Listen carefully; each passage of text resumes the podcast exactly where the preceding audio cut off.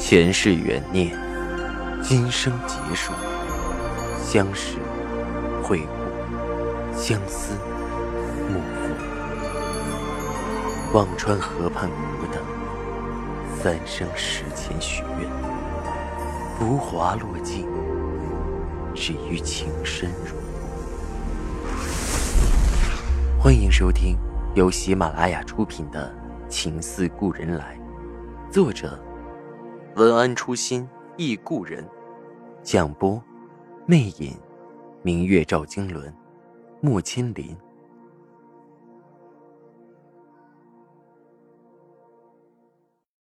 第一百八十三集，第三十一章，双斜影获奖。过了几日，程跃锦正式到了南京。毫无悬念地成为中华民国参加万国博览会的展品之一。于公历的五月初，乘坐官船赶赴欧洲。赵世南坐在船上，思潮澎湃。他想站到的位置，他想见到的人，似乎都近在眼前。而在官船出发后的一天，杜恒握着钟主编帮他弄到的船票，搭了一艘运送瓷器的商船。和另两个报社的同事，一男一女，还是去了欧洲。杜恒坐在船上，神情有些茫然。他不知道为什么，在最后的关头，他还是忍不住要去欧洲。他劝说着自己，不过是想借这个机会出国去看看异地的风光，毕竟机会难得。可是他却明明白白的知道，他想见到，据说是欧洲最美的广场。布鲁塞尔大广场的心情，远没有他想到那个人时更加激动澎湃。正是这股抑制不住的澎湃，让他彻夜难眠。最终还是找到钟主编要了船票，办了签证等手续，上了船。另外两个同事也是负责跟进万国博览会进程的。从上海坐船到欧洲，路上行程也二十多天。那两位同事一路先是看风光，但两天后就腻歪了，只有海平面的单调风景。开始和船上的洋人用蹩脚的法语聊着天，而杜恒只是静静地望着海面，有时看看书，实在无聊就随手拿起稿纸写写东西，有时写点见闻，有时忆起儿时的趣事也写下来。所有的文字。却没有一个字是和赵世南有关的，他的心会疼。二十多天的枯燥行程终于结束，当踏上比利时首都布鲁塞尔的一刹那，面对着灿烂的阳光、异国的风情，匆匆行走的洋人，杜恒有一刹那的失神。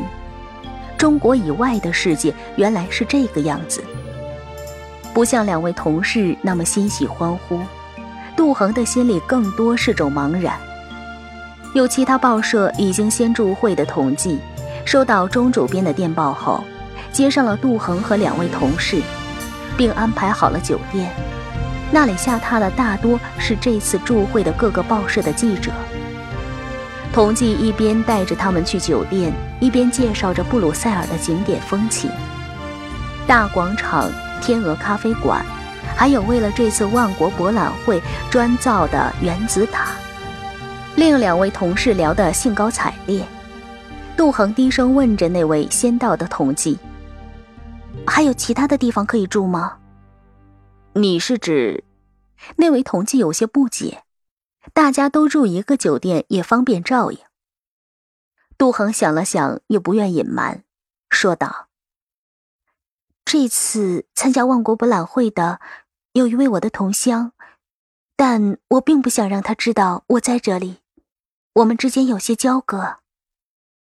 杜恒的两位同事听到也有些愕然。那位同济想了想，说道：“嗯，酒店旁边有一些旅馆，挺不错的，就是位置可能不临街，出行不是很方便。你如果需要，我可以帮你联系那里。”杜恒点点头，感谢着。那麻烦你了，说着看向同事道：“如果有人问起我，就说我没来。”杜恒的话让大家面面相觑，但还是点点头应着。好，你一个人住在外面也要当心，有什么事要记得来酒店找我们。庄主编临行前吩咐我们一定要相互照顾好。同济领着杜恒的同事到了酒店安排好后，把杜恒带到了酒店后面的旅馆安排妥当，便返回了酒店。旅馆离酒店不远，只隔了两条街。附近是居民的住所，旅馆的条件也还好，干净整齐。杜恒把东西收拾好后，里面穿着藕荷色的旗袍，外套了一件过膝的米色风衣，脚上踩了高跟鞋，头上戴了一顶羊帽，走了出去，在布鲁塞尔的街道上来回溜达着。看到橱窗里新奇的东西，他也会忍不住停下脚步看看。这种感觉真的很好。想着赵世南也许也在这个小城里来回的逛着，如果将来有天他和他讲起布鲁塞尔的洋玩意，他也是见过的，不会听着他描述干瞪眼。想到这里，杜恒的心里暖暖的。可转念一想，这辈子还会再见他吗？心里又是一片寒凉。而此时的赵石南并不在街上溜达。他比杜恒早到一天，一到布鲁塞尔，被随行来的万国博览会筹备组的专员拉着到了博览会注册登记，办理相关的展示手续。赵世南已经心跳乱撞，恨不得拔脚就走。好容易在专员的生拉硬扯下把手续办妥，扔下柴宇负责把带来的程月锦在展位慢慢铺展开来。赵世南已经在展馆四处打听着，大众报的记者在哪里。找到后，第一句话就问着：“马欣来了吗？”有人告诉他，第一批来的人里没有马欣，但是明天第二批记者会来，马欣在不在其中并不知晓。如果不在，那之后也再没有了。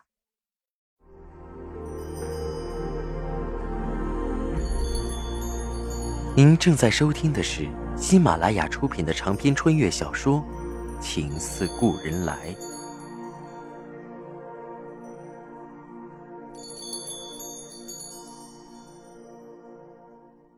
赵世南忐忑焦急的过了一夜，第二天一早又赶忙跑过去打探着第二批记者到了没有，来来回回探问了好几次，那人看到赵世南忍不住笑了。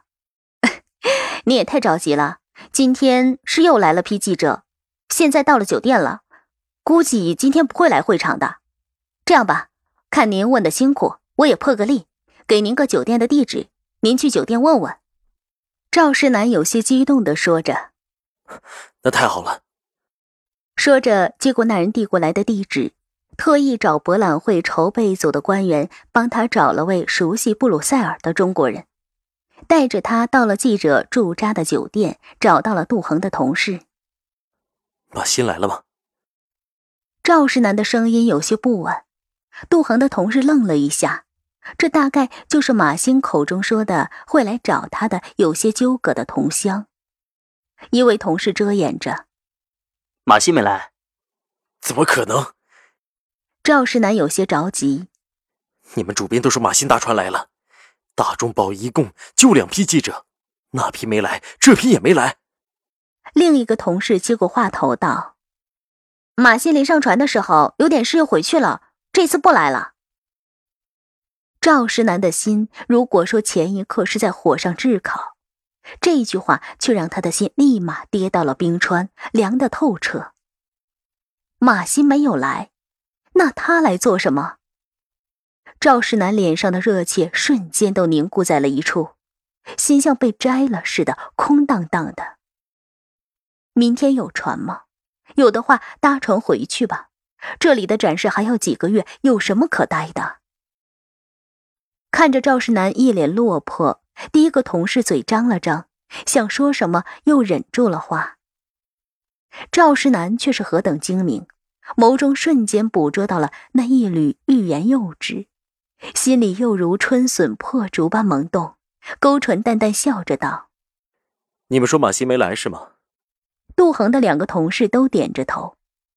赵世南的眉梢眼角有些冷，我会电报托人在国内查查有没有马欣的出境记录，如果有，现在他却不在这里，我会去大使馆报失踪。您二位想来也脱不了干系。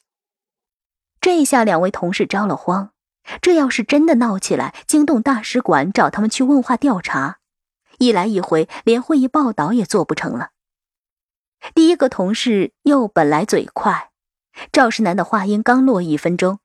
怕招惹麻烦的他，已经连珠炮似的把话扔了出去。我们可都是清白人，马欣是自己要走的。另一个扯着他的衣角，也没把他的话刹住。马欣和我们一起到了布鲁塞尔，但他不愿住在这里，说有个同乡和他有纠葛，不想见。可不关我们的事，我们也不知道他住哪儿。赵世南听到这番话，心里像激流般涌来。他来了，不愿见他。还有什么事是比这更高兴的？又有什么事是比这更悲哀的？他和他就在一个城市，这个欧洲的小城并不大，相信他们相距不会很远。可就是这样，他仍然不愿见他。赵世南的声音有些微的颤抖：“告诉我他在哪里吧，我不打扰他，让我看他一眼。”这个我们真的不知道。另一个稍沉稳些的说着：“是别的同济带他找的，那人专负责接待，早不知道又跑哪儿去了。你要不就等他回来问问他吧。”赵石南的心有些空，木然的说了句：“谢谢。”转身离去，那背影有些苍凉。杜恒的两个同事互相望了一眼，沉稳的那个说着。就你嘴快，嘴怎么那么松？第一个撇了撇嘴，不送你去吃官司，不踩稿了。哎，再说，你看那男人提到马欣，两眼放光的样子，不会害他的。